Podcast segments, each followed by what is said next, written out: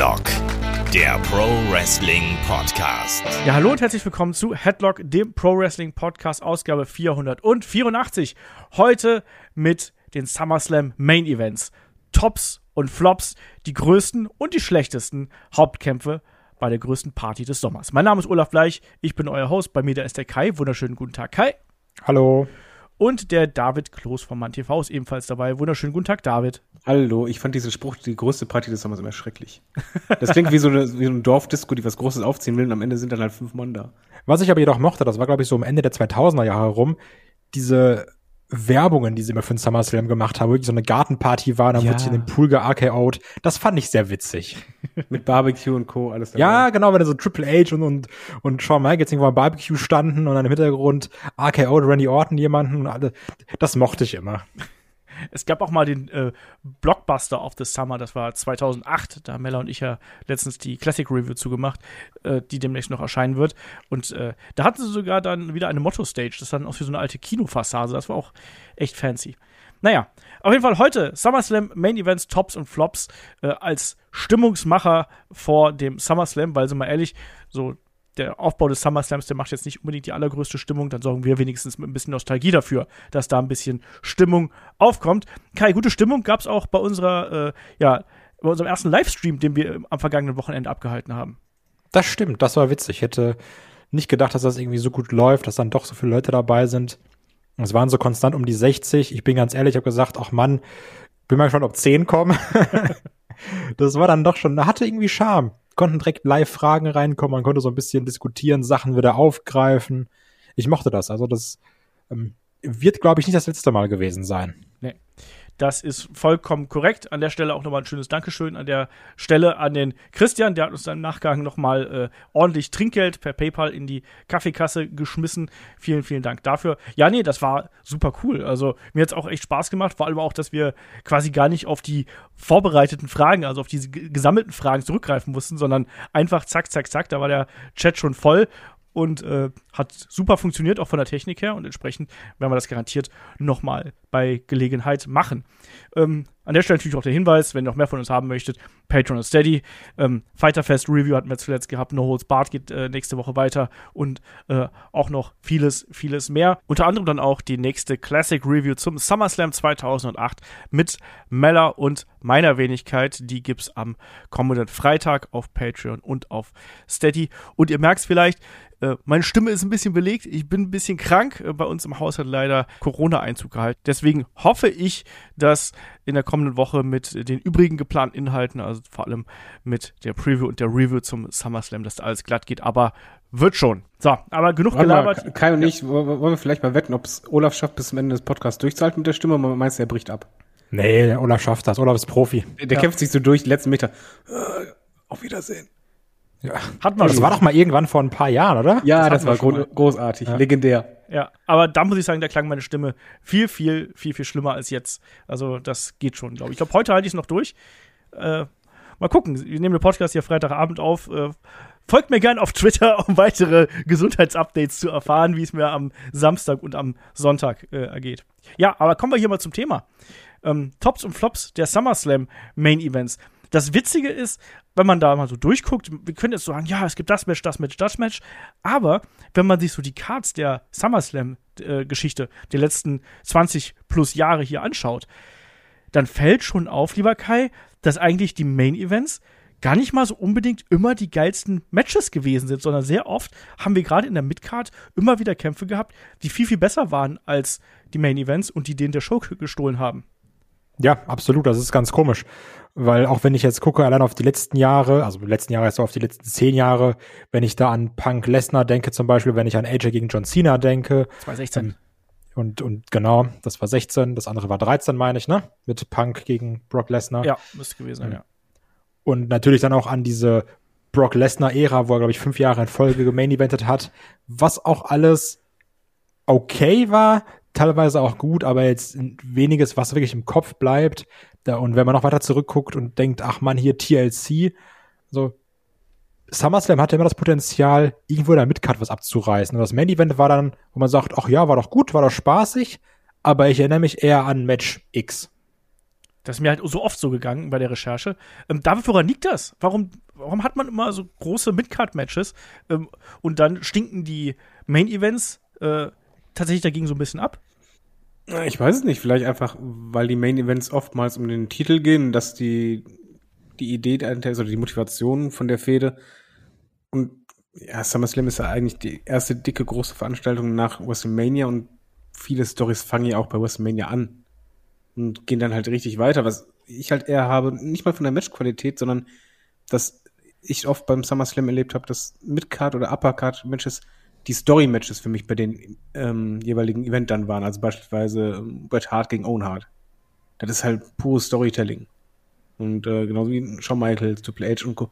Das, ja, so die, die, die Main Events oft nicht die, die Story im Fokus hatten, sondern halt die großen Namen und dafür die, die wirklich großen Stories, die halt nach WrestleMania begonnen haben oder da weitergeführt wurden, dann beim SummerSlam in der Midcard auftreten ich finde das halt so schön. Du hast jetzt schon zwei Beispiele dafür genannt für so Midcard-Matches, die da herausstechen. Ich musste da auch direkt an Bret Hart gegen Mr. Perfect vom SummerSlam 91 denken, was halt auch ein unglaublich geiles Match einfach gewesen ist. Absolut legendäres Match. Und ich muss sagen, auch für mich ein Match, ähm, was ich mit dieser Show extrem verbinde. Ähm, 1998 haben wir zum Beispiel The Rock gegen Triple H in einem Leitermatch, was auch absolut die Show gestohlen hat und deutlich besser gewesen ist. Wir haben schon über TLC gesprochen. Ähm, auch 2001 zum Beispiel, da gibt es mehrere geile Matches in der Midcard.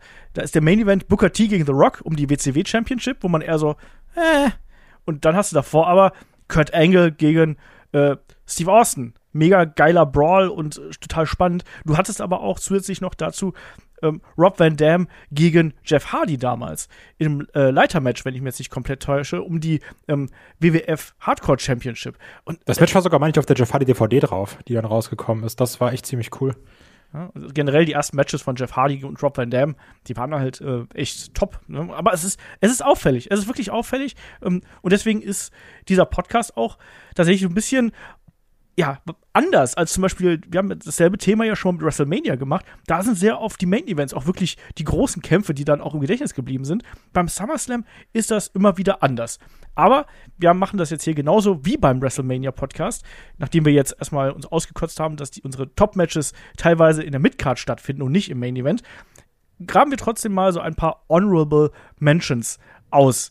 Nämlich ein paar Matches, die wir also Main Event Matches natürlich, die wir mit dem SummerSlam verbinden, wo wir aber sagen, ja gut, streng genommen gehören die vielleicht nicht unbedingt zu den besten Matches, aber irgendwie liebe ich die trotzdem. Und ihr wisst natürlich, ich habe hier meine beiden Kompagnons an meiner Seite. Der David, der ist auch so jemand wie ich, der hat ein ganz großes Herz für die alten Sachen. Wir haben auch ein ganz großes Herz für die alten Sachen, deswegen ist der David auch dabei. und wow. Wow. Der war einfach nicht gut. Ähm, und der Kai, der ist natürlich ähm, unser Küken immer noch in der Runde und der konzentriert sich dann ein bisschen auf die neueren Sachen. Aber David, ich gucke jetzt seit 2021 WWE. genau. Aber da fange ich erstmal mit dem David an. David, was sind so, so, so alte Kamellen, wo du sagst, ja, war Main Event, war nicht so geil, aber liebe ich trotzdem. Ähm, ich habe zwei. Einmal einen richtig alten, ähm, wo wir in die 90er gehen, einen alten, wo 2000er Jahre ist. Aber ich möchte den einfach Kai wegnehmen. Deswegen sage ich beide. Also Nummer eins wäre Ultimate Warrior gegen Rick Root. Das ist ein Match, es ist wirklich nicht das Beste. Es ist trotzdem zeitgleich eines der besten Ultimate Warrior Matches, äh, wrestlerisch gesehen. Und ähm, es ist ein Paradebeispiel dafür, wie ein guter Wrestler einen schlechten Wrestler durch ein Match ziehen kann. Also das, das Match lebt halt einfach von Rick Wood und Rick Wood war einfach fantastisch. Und es ist nicht eines der besten Matches, aber es ist eines der Matches, die ich am meisten gesehen habe oder gerne halt immer wieder sehe. Wenn ich in SummerSlam so die alten schaue, dann ist es so eines der Matches, die ich auch nicht skippe, sondern die gucke ich mir an. haben wir, glaube ich, auch mal ein Match of the Week gemacht, wenn ich mich komplett ja. täusche. Wir beiden hübschen. Genau, das haben wir gemacht. Und ja. äh, jetzt nehme ich noch aber einen weg, dann kann Kai auch zwei rausholen. ich muss den einfach sagen, weil das ist so mein Platz eins dabei.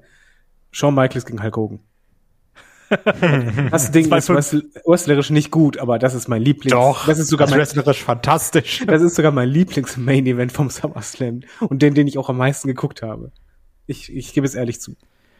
ja, die berühmte Geschichte, äh, wo Shawn Michaels Hulk Hogan im Ring vorführt, ähm, Aktionen verkauft bis zum geht nicht mehr, ähm, oversellt aufgrund von Unstimmigkeit, die es Backstage gegeben hat. Hatten wir auch schon mal im Match of the Week. Äh, wenn ihr es noch nicht gesehen habt, schaut es euch mal an. Da gab es ja im Vorfeld die Diskussion darüber, wer gewinnt das Ding hier. Komm, wir machen quasi eine Reihe daraus. Ähm, wollte Hogan nicht, Hogan, Hogan wollte den Sieg und hat sich Shawn Michaels gesagt, na gut, dann kriegst du deinen Sieg, aber unter meinen Voraussetzungen. Kai, wäre das auch äh, eine Honorable Mention von dir gewesen? Absolut. Das ist super witzig. Das habe ich auch schon verdammt oft geguckt. Das ist auch immer so ein Ding, wenn man irgendwie, weiß nicht, man sitzt so abends zusammen, zwei Uhr nachts, man weiß nicht, ja, der Abend, der klingt jetzt gerade so aus. Ach komm, wir machen noch mal HBK gegen Hogan an. Das ist immer witzig. ähm, ja, also ich greife noch mal so was Älteres raus, also die, die frühen äh, SummerSlam Main Events, die vergessen wir jetzt hier einfach mal. Also Mega Powers gegen Mega Bucks beim ersten äh, 1988, Brutus Beefcake und Hogan gegen Randy Savage und Zeus. Das fällt eher schon in die Flop-Liste tatsächlich. Ähm, wofür ich echt einen Softspot habe, ich liebe den SummerSlam 91. Und ich bin auch ehrlich, ich war ein bisschen traurig, dass wir jetzt in der Abstimmung den äh, SummerSlam 2.8 bekommen haben für die Classic Review und nicht den von 1991, weil ich mag den einfach total gern. Und ich mag auch ja dieses, diesen Double Main Event, den man damals gehabt hat, ne, mit dem Match Made in Heaven, also mit der Hochzeit von Randy Savage und Miss Elizabeth, was ja, ja so ein bisschen der Main Event quasi gewesen ist. Aber wenn man das Match nehmen, das war ja dann das Match Made in Hell. Hulk Hogan und der Ultimate Warrior gegen Sergeant Slaughter, General Adnan und Colonel Mustafa im Handicap-Match mit Sid Justice als Special Referee. Und das ist kein geiles Match. Es ist wirklich kein tolles Match, das ist technisch nicht besonders gut, das ist dramatisch nicht besonders gut. Das ist eigentlich sogar ziemlich Grütze. Und am Ende rennt der Warrior hier mit dem Stuhl in der Hand raus und verscheucht Adnan und Mustafa, damit Hogan Sergeant Slaughter platt machen kann. Und dann wird auch noch mit äh, Sid Justice gefeiert, ohne den Warrior. Pfui, pfui, pfui. Was findest du denn daran cool? Ich glaube, das sind einfach so die Erinnerungen daran. Ähm, ich liebe die gesamte Veranstaltung und ich dieses Match äh, habe ich total gut in Erinnerung und es ist jetzt nicht ein Match, was ich mir jetzt am Laufband anschauen würde, aber wenn ich den SummerSlam 91 sehe, würde ich es nicht wegschalten, sondern ich würde es halt trotzdem schauen. So. Und ich mag halt einfach die Charaktere da drin. Ne? Also ich mag, ich mag halt vor allem den Warrior. Ich fand auch damals Sid total cool in seinem ersten großen Auftritt hier gut, Hogan habe ich gehasst, den habe ich danach noch viel mehr gehasst, als äh, das der Fall gewesen. Und ich glaube, bei mir ist es vor allem die Emotionalität, die da einfach so ein bisschen mit reinspielt, weil ich glaube, das war auch eine der ganz, ganz frühen Videos, die ich gehabt habe. Und deswegen habe ich diesen Kampf wahrscheinlich gemessen an der Qualität viel zu oft geschaut. So, ähm, Kai, willst du noch mal Honorable Mention? Also Honorable Mention heißt ja eher, dass es dann vielleicht auch gar nicht so gut ist, weil man es dann persönlich mag. Ja.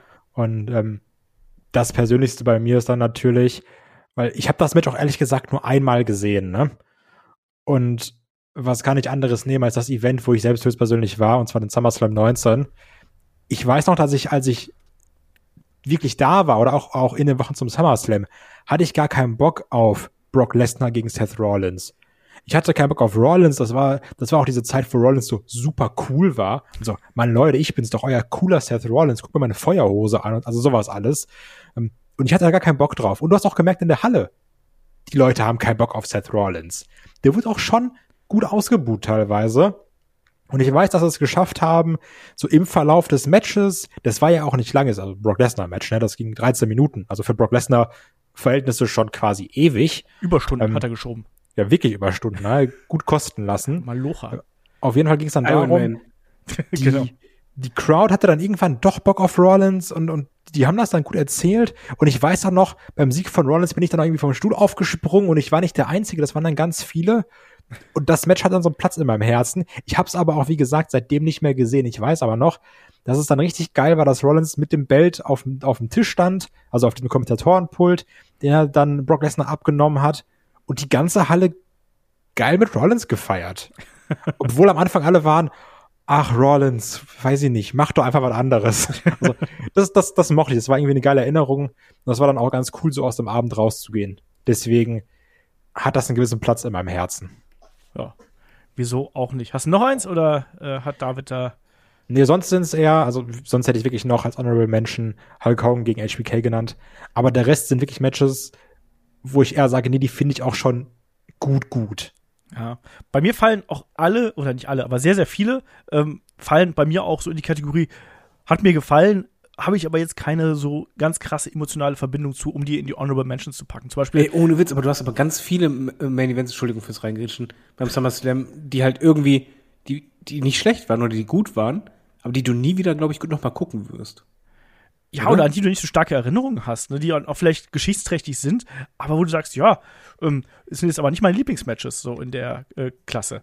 Ähm, deswegen ist es tatsächlich was ganz, ganz anderes als bei WrestleMania. Also so solche Matches sind zum Beispiel für mich ähm, Shawn Michaels gegen Vader, ähm, SummerSlam 96. Auf dem Papier ein gutes Match, trotz dieser Geschichte, dass ja Shawn Michaels Vader überhaupt nicht ausstehen kann und dass ja auch im Match offen zeigt, aber trotzdem ist das Match eigentlich ähm, recht ordentlich. Oder von mir aus die äh, Elimination Chamber beim SummerSlam 2003 fällt für mich auch nicht da rein, weil mir die erste Elimination Chamber damals von der Survivor Series viel, viel besser gefallen hat.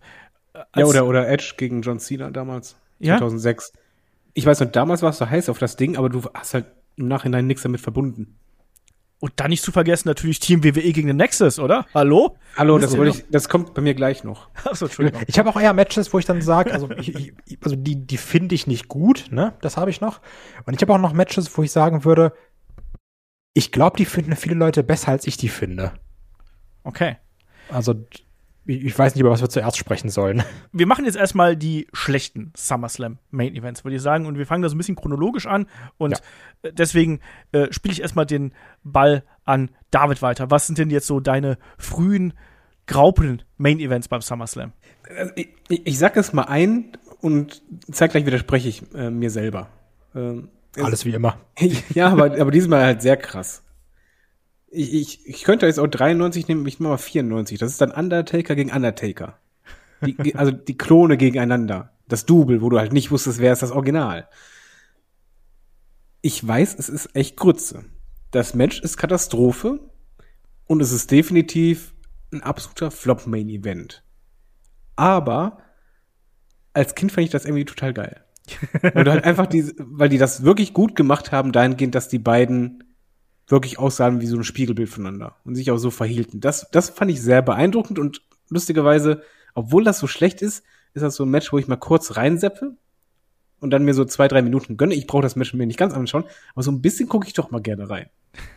Aber es ist ein Flop-Main-Event. Ja, bin ich komplett bei dir. Aber das war ja auch so eine geile Story, ne? Mit dem Undertaker, der den Himmel auffährt und dann Ted DiBiase, der hier seinen Undertaker wieder zurückbringt, der ja eigentlich Primetime äh, Brian Lee damals gewesen ist, der einfach nur die Undertaker-Klamotten äh, sich übergezogen hat. Und ja, als Kind hat man es auch damals gefressen. Du hast zwei Undertaker, krass. Wir hatten schon mehrere Doinks, jetzt haben wir noch zwei Undertaker, ist ja verrückt. Ähm, ja, als Kind fand ich das auch witzig. Und dann hatten wir Leslie Nielsen noch mit dabei, der auf der Suche nach dem echten Undertaker gewesen ist. Oh, das war cool. also Leslie Nielsen war super dabei. Äh, du hast gerade 93 angesprochen, ne, was ja Yokozuna gegen Lex Luger gewesen ist.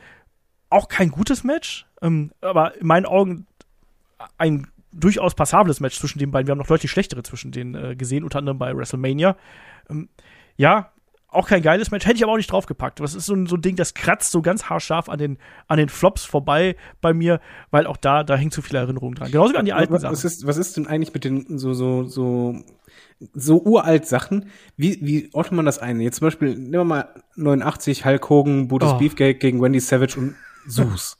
Das ist furchtbar. Aus, aus heutiger Sicht halt absolute Katastrophe, aber damals hat man das auch so empfunden. Ich, das weiß ich nicht. Ich hab, ich weiß nicht, wie man das damals empfunden hat. Ich wusste nicht, wie die Wertungen waren oder sonst was. Äh. Äh, also da weiß ich, dass das auch damals nicht besonders gut aufgenommen worden ist, weil das war ja schon so, dass hier Randy Savage allein für das Heal-Team die ganze Arbeit machen musste. Ähm, ist kein guter Main Event. Genauso wie auch dann der Main Event im ersten Jahr mit den Mega Powers gegen die Mega Bucks und Jesse Ventura das war aber besser für mich als das äh, Tag-Match dann im darauffolgenden Jahr, muss man ganz klar sagen. Ähm, also ich würde das, von, wenn ich die Wahl hätte, eins von den beiden in die Flopliste zu stellen, würde ich Beefcake und Hogan gegen Randy Savage und Zeus würde ich auch als, als eines der schlechtesten Main-Event-Matches hier beschreiben.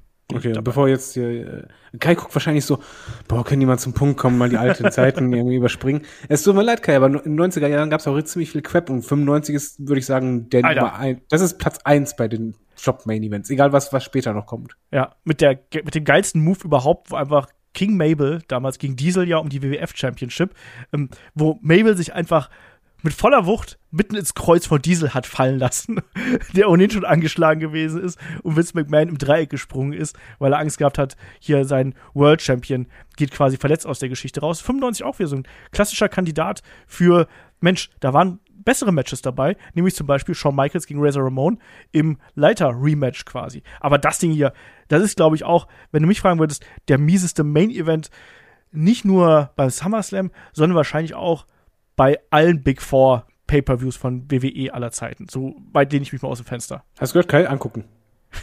Definitiv. Klingt wie was für On a Pole. Ich habe ich hab nur Mabel gehört und war so, das ist ja On a Pole. ja, und dann noch zusammen mit Diesel. da hast du richtig Spaß.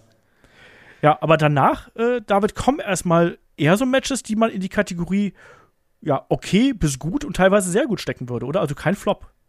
Nein, jetzt, jetzt, jetzt äh, ich finde auch generell war SummerSlam einer der Pay-Per-Views, auf die man sich gefordert hat, die auch eine gewisse Qualität hatten. Also wenn wir jetzt zum Beispiel nachher diese Tops auflisten und viele davon jetzt nicht dann nennen, das heißt nicht, dass die schlecht waren. Ich finde, SummerSlam hat generell oft gute Main-Events gehabt, aber halt nicht dieses herausragende. Und äh, so ist das halt jetzt auch in den nächsten Jahren für mich eigentlich. Also es beginnt bei mir erst wieder in den 2000ern. Ja. Was ist denn dein nächster, David? Sag mal das Jahr. 2003. Okay. Dann bist du wahrscheinlich noch vor Kai, oder? Yes. Okay. 2003 ist einer der schlechtesten Main Events für dich? Come on. Das ist die Elimination Chamber hier. Ja, aber ich fand, dass die, die hat einfach gar keinen, gar, gar, bei mir einfach nicht funktioniert. Und äh, ich war, ähm, ich soll mal sagen, es, es hat halt nicht geklickt. Und ich fand die, die Dramaturgie im Match nicht gut, obwohl die Teilnehmer eigentlich gut waren. Mir hat einfach zu, zu viel gefehlt. Also es war einfach für mich auch, du hast eigentlich Bock drauf gehabt und dann, vielleicht waren auch die Erwartungen zu hoch. Das kann natürlich sein. Aber ich finde, ja. wir hatten deutlich geilere später. Das stimmt, das stimmt. Wir hatten auch besseres vorher, das habe ich ja gerade eben schon gesagt. Also, um es hier nochmal ganz kurz der Chronistenpflicht halber zu erwähnen, das Match war natürlich Triple H verteidigt seinen Titel, seine World Heavyweight Championship im Elimination Chamber gegen Jericho, Goldberg, Kevin Nash, Randy Orton und Shawn Michaels. Und die Geschichte war natürlich hier, dass Goldberg den Titel haben wollte. Und Triple H ist damals, wenn ich mich komplett täusche, verletzt in das Match gegangen und alle haben erwartet, dass er das Ding hier verliert. Und ja, aber nicht mit der Nase. genau, und dann hat man das ja äh, sehr geschickt gelöst. Er wurde relativ lange aus dem Match rausgenommen und am Ende gab es ja auch mit dem Sledgehammer dann noch den Beatdown gegen Goldberg und dann durfte sich dann Goldberg im darauffolgenden äh, Großereignis, aber eben nicht beim SummerSlam den Titel holen. Und das war natürlich dann auch nicht ganz so schön. Also, ja, bin ich bei dir, ist auf jeden Fall eines der schlechteren Elimination Chamber Matches. Ich sag nicht Katastrophe, es ist halt einfach, ja. bei mir fällt es halt eher unter Flop als unter, nee, ist eigentlich ganz gut. Okay. So, nächster, David? Nee, jetzt ist Kai, glaube ich, drin. Okay, dann ist Kai jetzt dran. Hast du Nexus? Nee, also, nee, mein erstes kommt erst 2010, ne, mit Team WWE gegen Team Nexus. Ja, aber dazwischen haben wir doch nichts mehr, was, was die Flops angeht, oder? Hogan gegen Dings, Randy, äh, Randy Orton haben wir genannt. gegen Chris Benoit war ein gutes Match. Das stimmt. Ja, dann, dann Cena ja. gegen äh, Edge. Taker. Ja, das war halt einfach, Edge das war okay, gut. aber das war halt nicht bahnbrechend. Das, ist, das sind alles okay Matches. Ich, ja. ich bin bei Kai. Mein, mein nächstes wäre auch 210 äh, gewesen. Ganz also klar. Lebt natürlich ein bisschen von dem Moment mit, ah, guck mal, Daniel Bryan ist wieder da. Aber sonst, ja, also mit Nexus, da hatte man eine große Chance. Ich mochte immer die Aufmachung, aber das ging auch ganz, ganz schnell in der Buchse. Ja. Aber, aber, das Ding ist sogar bei mir auf Platz zwei der Flop Main Events. Ja. Besonders, das ging ja auch viel zu lange Zeit, 35 Minuten. Meiner Meinung nach. Also, ich mag ja Elimination Matches. Also, deswegen bin ich auch Fan von Survivor Series. Aber das Ding hier, ne, noch mit Bret Hart drin. Ach, da kannst du auch mich ins Match stellen. ja, es war auf jeden Fall kein geiles Match. Bin ich äh, bei euch beiden und ich würde das wahrscheinlich auch nicht ganz nach vorne in meiner Flopliste stellen. Aber wenn du mir jetzt fünf Matches hier aus den Rippen leiern müsstest, die ich in die Flopliste packe, würde das, glaube ich, bei mir wahrscheinlich auf drei oder vier landen, würde ich mal schätzen. Oder drei wahrscheinlich eher. Ähm, was haben wir noch? Wer will? Das Main Event danach. CM Punk gegen John Cena mit Triple H als Special Guest Referee. Das war mal ein gutes Match. Das ist, ja, aber das geht in die Kategorie, sind bestimmt Matches, die andere Leute gut finden. Aber wir haben schon im Piper Podcast drüber gesprochen. Alles, was damit zusammenhängt, ist Kacke. naja, hat er nicht Unrecht, ne? Also, ne? Und Kevin Nash kann, ach, ja, fange ich gar nicht, hört den Piper Podcast. ja, aber das, also das ist, ja, trotzdem. Okay, das, also das, ein subjektiver Das wird mir viel kaputt gemacht. Ja, okay. Ja. David, was hast du noch? Äh, ich habe lange Zeit gar nichts mehr. Also ich habe Also- bei mir auch nichts. Ich habe vieles, was so äh, ist. Also Brock Lesnar zu, gegen Randy Orton zum Beispiel würde ich noch eher in die Flop-Richtung äh, tendieren lassen. Das war ja das. Das, Schlimme ist, es sind halt auch einfach viele Brock Lesnar-Matches jetzt, ne? ja, das, ja. das ist das Problem. Ich finde, da kommt vieles, was so egal ist, ne? Ja. Und ich, ich weiß gar nicht, in meinem Kopf kam immer Brock Lesnar gegen John Cena super gut weg. Und ich habe das zweimal geschaut und ich fand es beide Male stinkelangweilig. Aber liegt das vielleicht daran, hast du es vielleicht verwechselt mit äh, Brock Lesnar gegen John Cena von Extreme Rules und dem Ding hier? Warte mal. War Extreme Rules das mit dem, das mit dem AA auf die Stahltreppe? Ja. Ja, ja, also das war das, wo eigentlich äh, Lesnar äh, gefühlt eine Stunde lang Cena kaputt haut, der sich nicht mehr wehren kann, dann macht er aber zwei Moves und das war's. Also ich stelle nochmal meine Frage, die ich gerade gestellt habe. War Extreme Rules das mit dem AA auf die Stahltreppe? Ja. Ja, gut, dann fand ich das langweilig. Dann kann ich mich an das Match gar nicht mehr erinnern. Das hier war das Match mit den vielen German Suplessen, wo Brock Lesnar einfach. Ah, Das eine! Nein, ja gut, das war ja das, wo Suplex City geboren wurde, oder nicht? Genau. Ah, okay. Ja, dann war das ein Match. an das ich nicht mehr Erinnerung habe. Guten Morgen. Ja. Ja. Übrigens, das Einzige auch noch, was von Taker gegen Brock Lesnar bei mir hängen geblieben ist, ist das Meme, wo beide so aufstehen und Taker so hysterisch lacht. Wer, wenn ihr euch dran erinnert. Das, Ja. das ist das Meme. Das, das haben wir ähm, zusammen mit anderen in so einem Kino in Düsseldorf geschaut. Da war so eine offizielle WWE-Party. Das war cool. Aber, also eins habe ich aber noch, was hier in die Flopliste reingehört übrigens. Ja, Wenn wir in Richtung Corona gehen, meinst du? wenn es in die Richtung Ja. geht, dann, dann sind wir beide, beide glaube ich, komplett bei dir. Okay, dann sind wir im Jahr 2020. Braun Yes. Strowman gegen den Fiend. Ja. Aber es war das Comeback von Roman Reigns danach. Aber das ist auch das Einzige, woran man sich erinnert, oder? Ja, deswegen habe ich es ja gesagt. ja, das war nicht so doll. Nee. Das war es überhaupt war gar nichts. Ja. Aber gut, das war auch noch diese gerade Corona, irgendwie, wir, wir gucken, was wir machen und dann haben wir den Thunderdome, wir alle haben ihn ja geliebt, für ungefähr drei Shows. Das war ganz okay. War ganz okay. Jetzt langsam reicht's aber auch. ja. ja, das war gar nichts, ne? Ja. Das ist äh, vollkommen richtig. Ja, mal gucken, äh, wo dieses Jahr übrigens Roman Reigns gegen Brock Lesnar landet dann im Nachgang. Naja, Ich, aber, ich hatte aber auch übrigens an 21 viel mehr Erwartungen.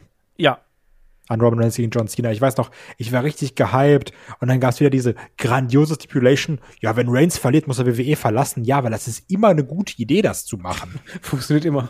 Ja, weil, weil das ist dann immer richtig spannend und man denkt, ja, Roman Reigns wird höchstwahrscheinlich verlieren, weil dann ist er weg. Und wenn er verliert, kommt er trotzdem eine Woche später wie, äh, wieder. Frag mal John Cena gegen CM Punk. Ja. Ich hasse diese Stipulation. Ich finde es so geil, dass einfach Kai diese, diesen Hass aus dem letzten Podcast mit in diesen hineinnimmt. aber so richtig, oder? Ja, ja. Was haben wir mit dir gemacht? Du warst Ey. doch mal so ein lieber Junge. Ja, 211, da war, da fing es an, da war mir zu viel Triple H. Also, wo- wo ihr gesagt habt, bei der Chamber, wo Triple H schon sagt, ja, da verliere ich nicht, hat Triple H schon irgendwann angefangen, noch kurz vor der Authority ja zu sagen, Leute, wisst ihr, was richtig geil wäre? Ich im Main Event einfach immer. So, ja, aber du kannst doch nicht kämpfen. Egal, da bin ich Ref. So.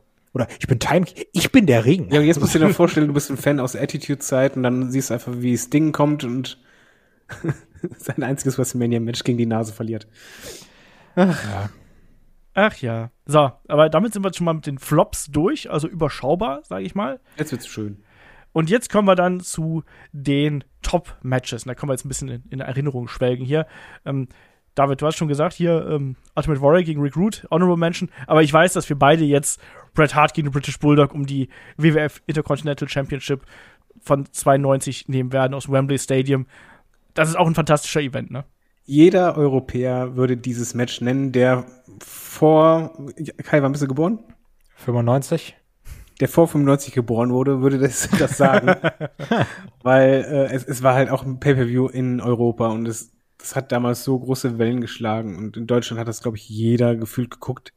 Es war ein fantastischer Pay-Per-View, weil, weil er eben das, selbst wenn die Matches nicht grandios waren, aber du verbindest da so viele Momente mit, an die du dich ewig erinnern wirst, die du immer in dein, deine Birne hast. Und sei es halt einfach, dass man einmal Wasser benutzt oder dass, äh, du siehst, wie Wrestler auf Harley Davidson reinkommen, die aber irgendwie komisch aussehen. Und dann halt das, das große Finale mit Bret Hart gegen British Bulldog, wo du im Nachhinein erfährst, dass Bulldog eigentlich, äh, sagen wir mal, nicht ga, ganz Herr seiner Sinne war. Ja. Und Bret Hart ihn halt durchgezogen hat zu seinen, am Ende, also zum British Bulldogs besten Match seiner Wieso, Karriere. wieso was warten da? der hatte zu dem Zeitpunkt ein bisschen Drogen- und Alkoholprobleme, um es mal vorsichtig auszudrücken. Ja, und Ah, das ist ja auch und Der cool. hat sich vor seinem Match mal so anscheinend richtig weggeballert. Wow. Und Bret Hart hat es aber halt trotzdem geschafft, ihn zu, zu dem Bulldogs besten Match seiner Karriere zu ziehen, was halt einfach nur krank ist. Und du hattest eine Crowd, die mitgefiebert hat. Es ging nicht um den größten Titel, trotzdem fühlte es sich an, als würde es gerade um die Weltmeisterschaft gehen. Ein Tolles Match, also ist ni- nicht Five Star, aber es ist halt von der Dramaturgie und von der Spannung her und von diesem emotionalen und Event-Feeling-Faktor her ist es ganz, ganz weit oben. Also, ähm, ich finde, das ist schon Five-Star übrigens. Also, ich finde, für damalige Zeit war das ein unglaublich tolles Match und dass man dem auch hier quasi diesen Spot eingeraumt hat, fand ich damals ähm, absolut bemerkenswert. Ja, für mich auch, aber die, die Jungspunde hier, die, die hängen doch dann, oh, das war langweilig, wo sind denn hier die äh, Destroyer und sonst was?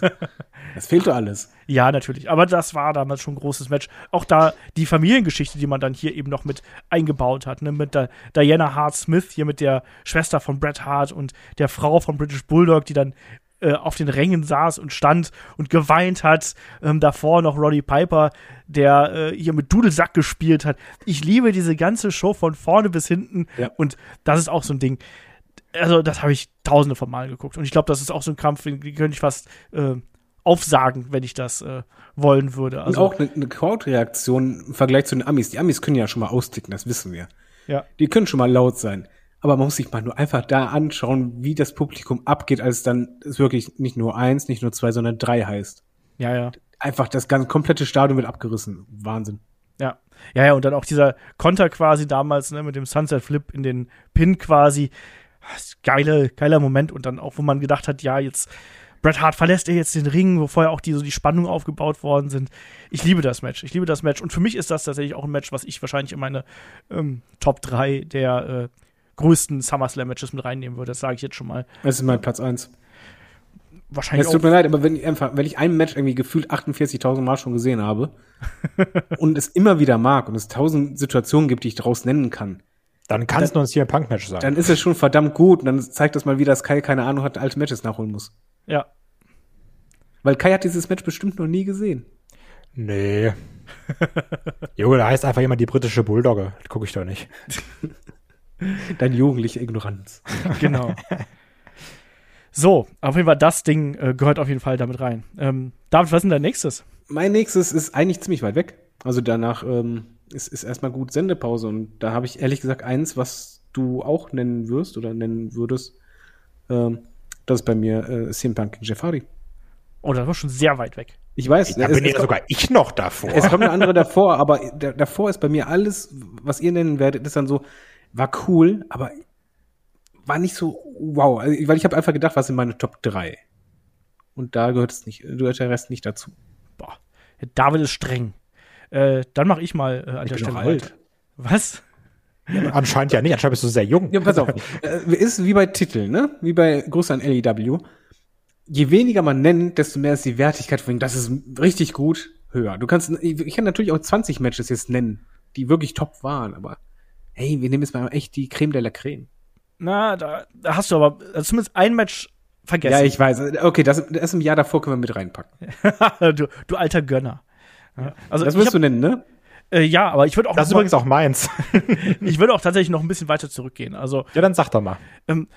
ich mag sehr gern das, äh, das Match vom Undertaking Bret Hart vom äh, SummerSlam 97. Auch ein schönes äh, Storyline-Match mit Shawn Michaels als Special äh, Guest Referee. Zieht sich ein bisschen, aber ist in Das Sachen. ist. Was? Das, das ist es halt. Ich finde, der ist, das Match, die haben nicht diesen Flow richtig reinbekommen. Ja, aber es ist von der Geschichte her und von der Art und Weise, wie es inszeniert worden ist, das ist immer noch super unterhaltsam. Also, wir haben ja letztens noch die Classic Review zu der Show gemacht, Mella und ich. Und da haben wir auch gesagt, nee, also klar, zieht sich ein bisschen, aber das gehört, wenn man jetzt nicht gerade die Top 3, sondern die Top 5 oder so äh, macht, gehört das für mich auch da oben mit rein. Ansonsten, man kann auch theoretisch noch Brock gegen Rock mit reinnehmen. Um die WWE Undisputed Championship, weil das war A, ein gutes Match, wo sich The Rock den Arsch aufgearbeitet hat für ähm, Brock Lesnar und auch die Crowd-Reaktion. Deswegen wundert es mich, dass du es nicht genommen hast, weil hier sind ja auch die Crowd-Reaktionen super spannend äh, im Verlauf des Matches, weil da hast du ja schon gemerkt, dass da das Publikum gar keinen Bock mehr auf Brock Lesnar, äh, auf The Rock hat und stattdessen lieber Brock Lesnar anfeuert und die Action im Ring, die war auch in Ordnung. Deswegen hat es mich fast gewundert, dass du hier den Kampf nicht genommen hast, David. Ja, weil ich halt zugeben muss, dass ich in 2002er Jahren, da habe ich einfach keinen Draht zu The Rock gehabt. Und Brock Lesnar damals, das war halt auch so, als in der Zeitperiode, als dann Lesnar auch den Rumble gewonnen hatte, da, da das, ich gebe zu, es hat halt bei mir nie richtig geklickt. Nee, nee, nee. Und das, das fehlt halt einfach bei dem Match. Ist ja rein subjektiv, wenn du halt keine Emotionen Ja, hast, ja, kannst du halt was, was, was eigentlich echt Gutes sehen, aber es fehlt dir halt dieses Bumm. Ja, verstehe ich. Aber dann komme ich jetzt hier an den Punkt, wo der Kai auch wieder einsteigen kann. 2008, Edge gegen den Undertaker, Hell in a Cell Match. Ähm, das ist ein richtig geiles Ding. Kai. Ja, also die Sache ist, was ich hier mag, ähm, ich mag das Match an sich, weil das ein Hell in a Cell Match ist mit Sinn, weil die haben auch schon eine gewisse Fehde hinter sich, die beiden. Ähm, Und du hast hier ein Match im Main Event, was nicht um den World Heavyweight Championship geht, was nicht um den Belt geht, also um nicht um den WWE Championship geht, sondern eine Fehde ist zwischen zwei Typen, die sich schon die ganze Zeit miteinander rumschlagen und dann eben ein Hell in a Cell Match. Und ich liebe hier ganz besonders nicht nur das Match an sich, sondern auch dieses Drumherum, den Aufbau, die Storyline. Ich habe da noch so viel im Kopf zu, ne?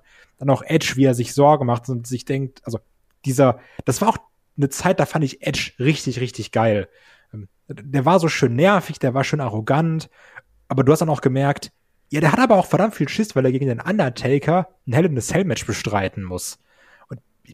Ich, finde das einfach fantastisch. Und dann in dem Match selbst diese Härte, wie Zuhauen, der Einsatz von Waffen, die schenken sich da nichts. Also ich habe damit verdammt viel Spaß. Ja. Und dass ich mich da immer noch so gut dran erinnern kann, spricht auch sehr fürs Match. Oder gen- generell, also ich liebe auch die Fehde, ganz klar. Du weißt aber schon noch, dass Alicia Fox dann eine entscheidende Rolle innerhalb der Fehde gespielt hat. Nee. Sehr ausgeblendet. Die, die, äh, die Vorgeschichte war ja, dass äh, Edge sollte doch Vicky Guerrero heiraten. Ne? Das weiß ich. Ja, und dann ist die Heirat ja nicht zustande gekommen, weil dann ja äh, rauskam, dass Edge. Aber das Edge dann mit, mit der, wie war's, Wedding-Planerin, Genau. Traut, irgendwie sowas Genau. äh, rumgemacht hat und das war Alicia Fox, ja. Genau das. Und dann hat Vicky ja den Undertaker reinstated, der vorher äh, raus gewesen ist nach dem TLC-Match. Und dann kam es erst hier zu dem Match. Übrigens aber auch. Aber ich mochte halt dieses, ähm, dieses, ja, Edge verliert hier alles und wird immer panischer. Also mir hat das trotzdem gut gefallen. man hat dann im weiteren Verlauf auch noch Mick Foley eingebunden, ne, der dann gesagt hat, hier, ne, du musst, du musst diesen Edge finden, der mich damals durch den brennenden Tisch gespiert hat äh, bei Ja, WrestleMania und sowas. Und ich bin da komplett bei dir. Also ich habe den Kampf erst vor einer knappen Woche noch mal gesehen. Deswegen habe ich noch diese ganze Geschichte so gut im Kopf. Wie gesagt, den Review-Podcast äh, zum SummerSlam 2.8, den gibt's dann demnächst noch auf Patreon und Steady mit äh, Mella und mir. Nee, aber das, genau das, was du gerade gesagt hast, das macht das Match auch groß. Also diese Intensität, die da drin ist, der Einsatz der Waffen, die Steigerung, die innerhalb des Matches mit da drin ist, auch die großen Spots, die dabei sind, weißt du, dann, dann, dann brechen die beiden irgendwann nach dem Spear durch die Wand vom Käfig, da gibt's einen Spear durch einen Tisch, da gibt's einen Chokeslam durch zwei Tische. Das ist ein riesengroßes, gewaltiges Match einfach und ein Klassiker. Also das ist wirklich ein Ding, das auch diesen SummerSlam absolut geprägt hat. Also ich glaube, das ist auch der Grund, weshalb so viele Leute diese Show gewählt haben in der Abstimmung und nicht etwa mein SummerSlam 91. Und äh, ich meine euch da draußen, ne, die nicht den SummerSlam 91 gewählt haben. So, so genug, genug. Guck mal, der äh, Stachel sitzt aber tief, ne? Ja, der sitzt Ja, wirklich wirklich, tief. Ich ne? habe mich so drauf gefreut und das waren halt nur irgendwie drei Stimmen oder so. Ich find's gut, dass man auch wieder nicht seine alte Mannshow gegeben hat, aber da mal am Zahn der Zeit ankommen. Ja, 2,8. Ja, Das ist, das ist nur, ist nur geschmeidige 14 Jahre her, lieber Kai. auf ewig in meinem Kopf ist, wenn du mich fragst, wann war 2,8, sag ich so, ja, ungefähr so sechs Jahre das gewesen sein. So, aber dann, äh, David, Jeff Hardy gegen CM Punk. das liebe ich auch. Ja, ich, ich liebe das Match aus, aus mehrerlei Gründen. Erstmal, ähm, ein TLC-Match funktioniert bei mir immer. Gerade wenn Jeff Hardy dabei ist und wenn Punk dabei ist, nehme ich es auch direkt mit. Es war auch die Zeit, wo man ehrlich ist, Jeff Hardy und CM Punk, die waren ja halt heiß wie Frittenfett. Yes. Also auf die hattest du richtig Bock als Zuschauer und es, es hat gepasst und zeitgleich mag ich das Match. Ja, man hat natürlich wieder einen Spot, wo es halt durch den äh, durch den Tisch geht von von der Leiter aus. Sieht fantastisch aus, aber das hast du bei Jeff Hardy TLC Matches halt oft oder Leiter Matches. Das das siehst du oft. Das, das ist aber nicht was das Match für mich auszeichnet, sondern bei dem Match zeichnet es aus, dass du als Fan oder dass ich mir als Fan einbilde, dass ich merke, dass die beiden sich auch im echten Leben nicht abkönnen. Und das mag ich an diesem Match, weil dieses Match hat, ist sehr intensiv, es ist sehr spannend, aber halt diese Intensität hat so ein, so einen Hauch von Realismus drin. Und das triggert mich einfach total. Also das, ich find's super. was ich hier sehr schön finde, das, das war gerade bei mir so die Zeit, wo ich angefangen habe, so ein bisschen Dirt Sheets zu lesen, ne? Also, um nochmal klarzustellen, wie jung ich bin. und das Geile war dann hier auch, ich wusste das auch damals gar nicht, dass da jetzt wirklich so Real-Life-Beef ist, dass sie sich nicht leiden können zwischen den beiden, ne? Und ich hätte auch nie im Leben gedacht, das war ja auch nachdem dann Jeff Hardy bei Night of Champions gewonnen hat, diese krasse Story, die er dann hatte, wo dann Punk wieder abhauen wollte, er den Ring schmeißt und dann Swanton Bomb und feiert und die Leute rasten aus. Und ich hätte alles, was ich besitze, was mit 14 nicht relativ, also nicht viel war natürlich, ähm, aber so ein gutes Taschengeld auf jeden Fall, für ein bisschen angespart, 60 Euro oder sowas. Das hätte ich komplett drauf gesetzt, dass Jeff Hardy hier den Belt behält. Weil ich wusste nicht, oh, Wellness Policy, Jeff Hardy, kurz vor, ne, kein, wusste ich alles nicht. Und als dann hier CM Punk gewonnen hat, ich war schon doll pisst. Und dazu kommt, ich habe das sogar damals live geguckt, weil ich glaube, das war das erste Event, da hatten wir uns einmal es müsste noch Premiere gewesen sein, hatten wir uns das geholt und ich war so, krass, wir können das live gucken, das ist irgendwie in Amerika. Ich so, Mann, Alter, Future is now. Und ich habe das dann gesehen und ich war so wütend, dass dann auch CM Punk gewonnen hat. Das hat mich genervt. Dann Jeff Hardy, der auch eigentlich gewinnen kann, aber dann nochmal sagt, ey, ich bin Jeff Hardy, ich muss noch mal einen coolen Spot zeigen. So wie Jeff Hardy ungefähr alle seine Matches verliert. Also das natürlich dabei. CM Punk gewinnt. Und was ich auch geil finde, weil das eine Sache ist, also du siehst förmlich, wie die Leute das realisieren. Ist dann eben CM Punk hat gewonnen, Jeff Hardy liegt unter ihm, Punk steht da mit seiner gelben Buchse, streckt den Titel in die Luft, auf einmal Licht aus, Licht an und so Head Taker steht da irgendwo im Ring und dann du, du merkst, wie die Leute so nach und nach merken, Taker liegt gerade da, wo vorher Jeff Hardy lag und greift dann eben Punk an Hals, Chokeslam. Ich fand diesen, nennen wir es mal Entrance, vom Taker auch so geil, weil es mal was anderes war. Ach, ich finde das alles toll. ich glaube, dafür, dazu muss ich gar nicht mehr groß was sagen, oder? Ihr habt da jetzt so schön in den höchsten Tönen geschwärmt. Also, ich glaube, das hatten wir natürlich auch schon mal im Match of the Week und haben das da ausführlich besprochen. Ähm, nee, also das gehört auf jeden Fall auch in die Liste. Bin ich äh, komplett bei euch hier an der Stelle. Oh, ja, jetzt kommt er. Jetzt kommt er. Jetzt, da freut sich der Olf. Ach so. du meinst, äh, habe ich immer auch dieses Stigma mit äh, Daniel Bryan, Brian Danielson? Nein. Okay. Kai, findest du, dass er ein Daniel Bryan-Stigma hat? Nee, gar nicht. Okay. Kein bisschen, oder? Ich, ich finde, bei allen Listen würde Olf niemals Daniel Bryan immer sagen am Ende. Das stimmt. Ist doch gar nicht am Ende.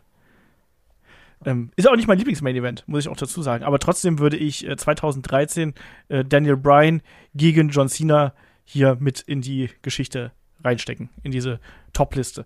Weil das einfach ein ähm, sehr, sehr guter Kampf gewesen ist, wo ähm, John Cena sich auch wirklich ja den Arsch aufgerissen hat, dass hier Daniel Bryan gut aussieht und ähm, die sich hier wirklich ja auf Augenhöhe miteinander gemessen haben und dann äh, ja am Ende wir wissen es Daniel Bryan holt sich den Titel, aber dann wird er doch von der Obrigkeit ähm, personifiziert durch äh, Triple H als äh, Special Guest Referee und dann eben Randy Orton, den Kofferträger, ähm, hier dann doch betrogen. Und im Endeffekt, das hat doch diese ganze Authority-Storyline und Hinblick auf WrestleMania 30 dann begründet. Und das war schon geil. Ich mag dieses Match. Und ich ich habe ja. ich hab genau deswegen eine sehr ambivalente Meinung zu dem Match. Weil ja, Long-Term Storytelling, ja, geiler WrestleMania-Moment, ne? Aber wie du schon gesagt hast, es war natürlich essentiell für WrestleMania, aber dieses Match und alles drumherum hat uns eben auch die Authority gegeben. Du bist auch nachtragend, oder? Die Authority war mit das nervigste in den letzten 20 oh ja. Jahren. Oh ja. Das, also die Sache war, das war super geil mit Brian. Die Leute hatten Bock. Das Hijack Raw wurde auf dem Steel Cage sitzt. Das ist immer noch einer der geilsten Momente meiner Meinung nach.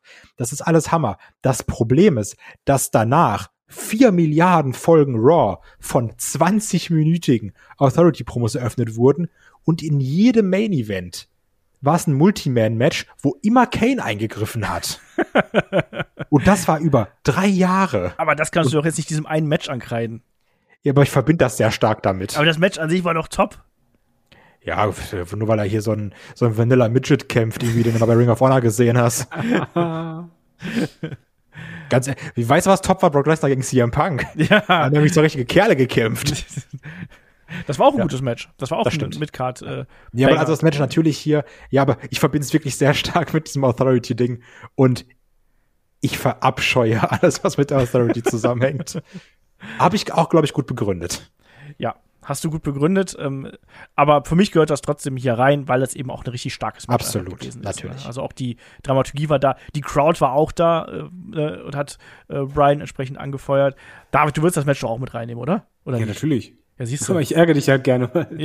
Oder ich weiß halt, ey, das ist dein Ding. Genauso wie halt, ähm, man weiß, wenn ein CM Punk Match kommt, alles klar, lass den Kai reden. Was? Und bei, bei mir ist es wahrscheinlich, wenn ein Bret Hart oder schon Michaels Match kommt. Ja, aber die also, machen einfach nur Witze darüber, dass du alt bist. Ja. Wenn irgendein schlechtes Match ist, lass David reden. ab, ab. Ja. Soll ich sagen oder soll ich es nicht sagen? Was denn? Headlock, dem Mobbing-Podcast? Ja, willkommen bei Headlock. du hast damit angefangen. Im Pro-Mobbing-Podcast. Das ist unfassbar. Du hast damit angefangen, mich zu sagen. Habe ich nicht. Ich habe, ich hab, pass auf, ich habe ja gesagt, jetzt ist Olf dran. Da ist, es freut sich der Olf. Ich habe mich eigentlich für dich gefreut. Ich wollte dir das geben nach dem Motto, okay, ja, ja. nicht, dass das kein ich jetzt dir das wegnehmen. Nein, lass ihn reden. Dieses Gönnerhafte, ne? Das ist schon schlimm genug. Dieses Gönnerhafte. Ich gebe dir gleich Gönnerhaft. Steht auf, in meiner Liste steht nichts mehr mit Topkämpfen. Da kommt zwar bei, bei dir auch noch mindestens einer, aber bei mir nicht, weil ich habe nämlich Ansprüche. Ich würde zumindest ein Match da noch mit reinnehmen, damit wir auch was Aktuelleres haben. Ich bin gespannt. Ich würde tatsächlich den äh, Four-Way hier von äh, SummerSlam 2017 noch mit reinnehmen. Mit äh, ja. Lesnar, Strowman, Reigns und Samoa Joe. Weil das war echt eine unterhaltsame Kiste. Jetzt nicht, das ist nicht mein Lieblingsmatch oder sonst irgendwas, aber das würde ich trotzdem noch damit reinnehmen. Und das war auf jeden Fall besser als die tausend anderen Lesnar Main Events, die wir über all die Jahre gesehen haben. Das stimmt, das mochte ich. Das, das, das war ein richtig schöner Car Crash. Das ging auch 20 Minuten lang. Die haben sich nichts geschenkt. Brock Lesnar hat Braun Strowman wortwörtlich eine Bombe gegeben. Ja. Eine Lektion ja. erteilt. Ja. Ach, ja, toll.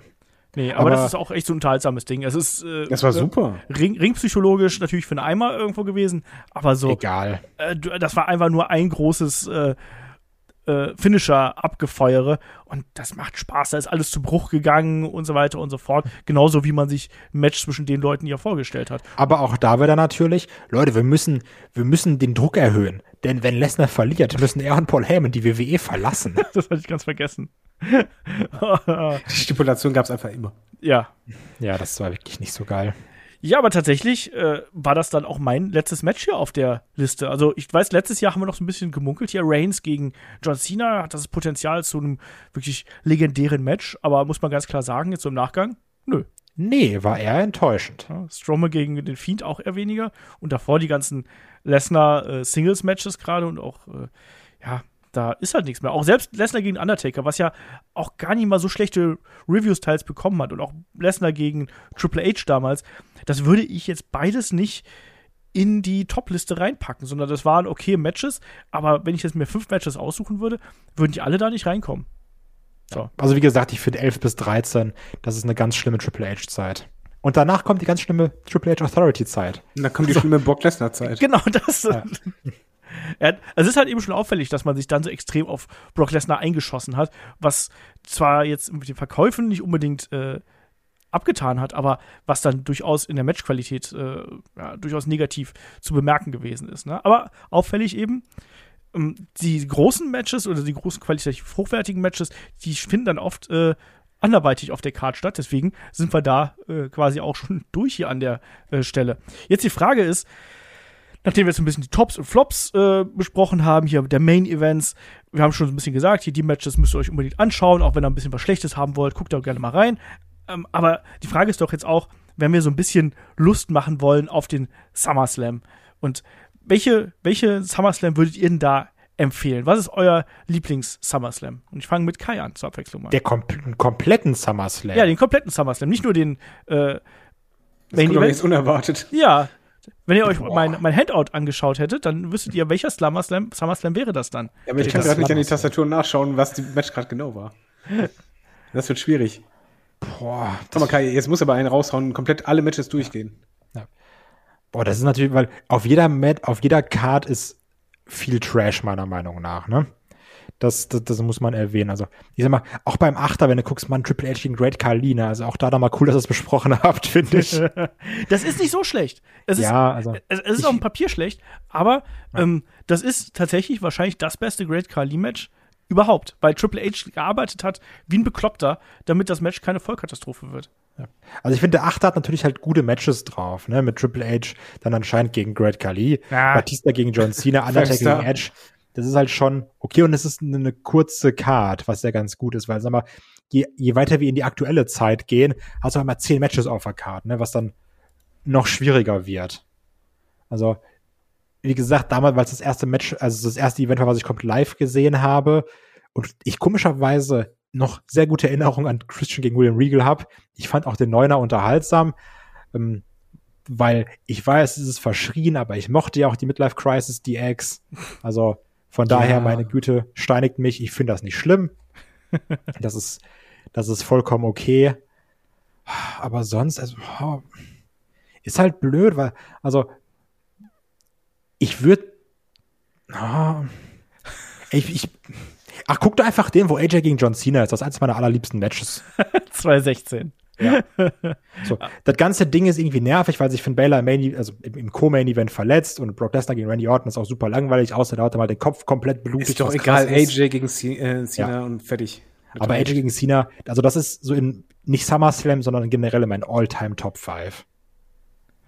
So. Das ist Guck schön. einfach nur das Match. Und dann CM Punk gegen Jeff Hardy. Und dann Undertaker gegen Edge. David, hast du noch einen SummerSlam-Tipp? Ein Lieblings-SummerSlam? Ist, also ich sag mal so rum. Ich habe letztens bei Amazon Prime mir einen neuen Film ausgesucht. Und dann dachte ich, ah, welchen lasse ich denn mal aus? Mal einen schönen alten Film. Haben mir Highlander genommen. Und ich zitiere einfach Highlander. Es kann nur einen geben. SummerSlam 92. Es ist, was, was erwartest du? Was soll ich denn da sagen? Es ist der perfekte SummerSlam. Der, der hat alles, was SummerSlam braucht, auch wenn er veraltet ist, macht er, und das ist was Besonderes, äh, das ist nämlich nicht bei vielen WrestleMania zum Beispiel der Fall, er macht selbst heute noch Spaß. Weil da sind coole Matches dabei, da hast du Comedy, du hast vor allen Dingen dieses große SummerSlam-Feeling. Und hey, man kann doch mal das alte Wembley-Stadion sehen. Was willst du da sagen? Das ist, kann nur diesen einen geben. Wer was Ja. anderes sagt, den, den haut man den Kopf ab. ich nenne jetzt die Alternative dazu, weil es gibt ja immer die Diskussion, was ist der beste SummerSlam? Und äh, bei mir ist er doch sehr stimmungsabhängig. Wenn ich so ganz große Nostalgie haben will, dann ist es natürlich der SummerSlam 92, weil da ist viel Geiles einfach dabei. Ne? Auch in der Midcard mit äh, der Warrior gegen Randy Savage ist halt ein geiles Match. Und dann auch die ganzen Charaktere. Comedy hast du gerade angesprochen, Rick Martell gegen Shawn Michaels. um Großartig. das Herz von Sensational Sherry. Ähm, alles gut und schön, ne? das ist, äh, passt schon, ne? aber tatsächlich, der macht aber auch dann nur Spaß, wenn du auch ein bisschen Kind der Zeit gewesen bist. Was heutzutage noch sehr, sehr gut funktioniert, ist der SummerSlam 2002. Mit äh, Brock gegen Rock im Main Event, aber vor allem mit Michaels gegen Triple H davor in einem Unsanctioned Street Fight. Eines meiner absoluten Lieblingsmatches, sage ich hier. Wir haben einen der besten Opener der WWE-Geschichte mit äh, Kurt Angle gegen Rey Mysterio. Oh, das ist, das ja, stimmt. das, Das, macht das, Spaß. Das geht schon. Und dann eben auch eine solide Midcard, unter anderem mit Edge gegen Eddie Guerrero zum Beispiel und dann auch mit Rob Van Dam gegen Chris Benoit. Aber wir haben vor allem wirklich ja, drei Matches, die hier äh, herausstechen. Das ist das Match zwischen Shawn Michaels Triple H, Brock gegen Rock und dann eben der Opener. Und also, das ist halt eine, eine geile Card einfach. Die, die liebe ich. Und ähm, ich glaube tatsächlich, wenn ich jetzt jemandem was empfehlen müsste, so jemanden wie Kai zum Beispiel, ich glaube, ich würde eher den SummerSlam 2.2 nehmen als den SummerSlam 1992. Ja, aber den Kerl würde ich komisch auch ist, generell ja. nichts empfehlen.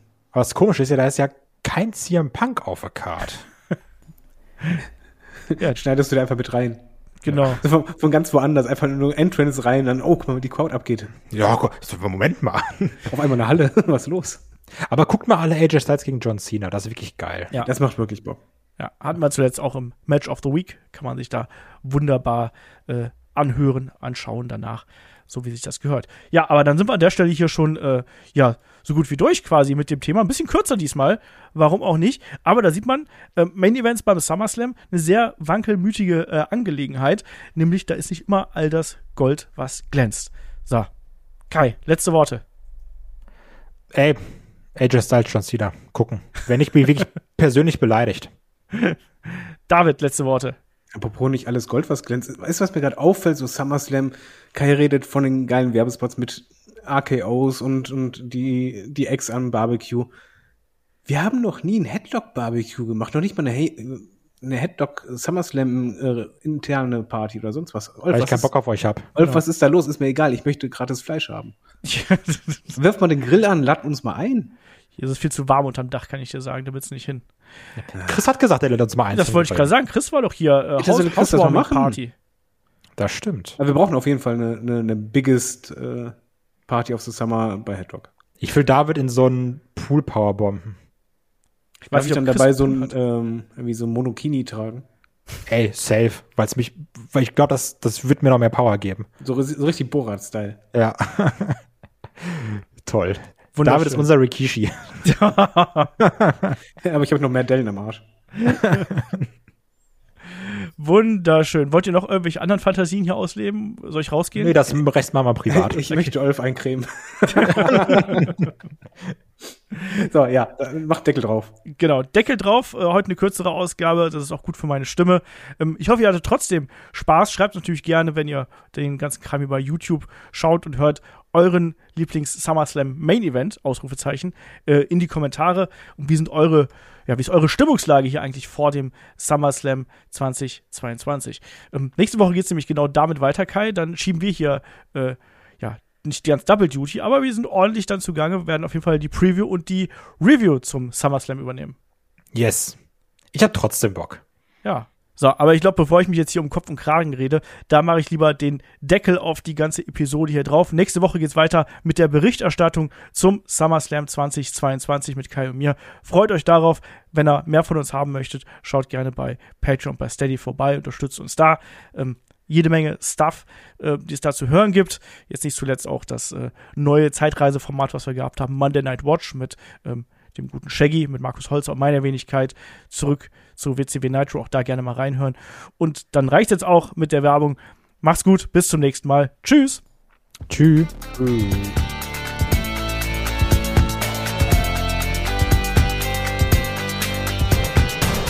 Headlock, der Pro Wrestling Podcast.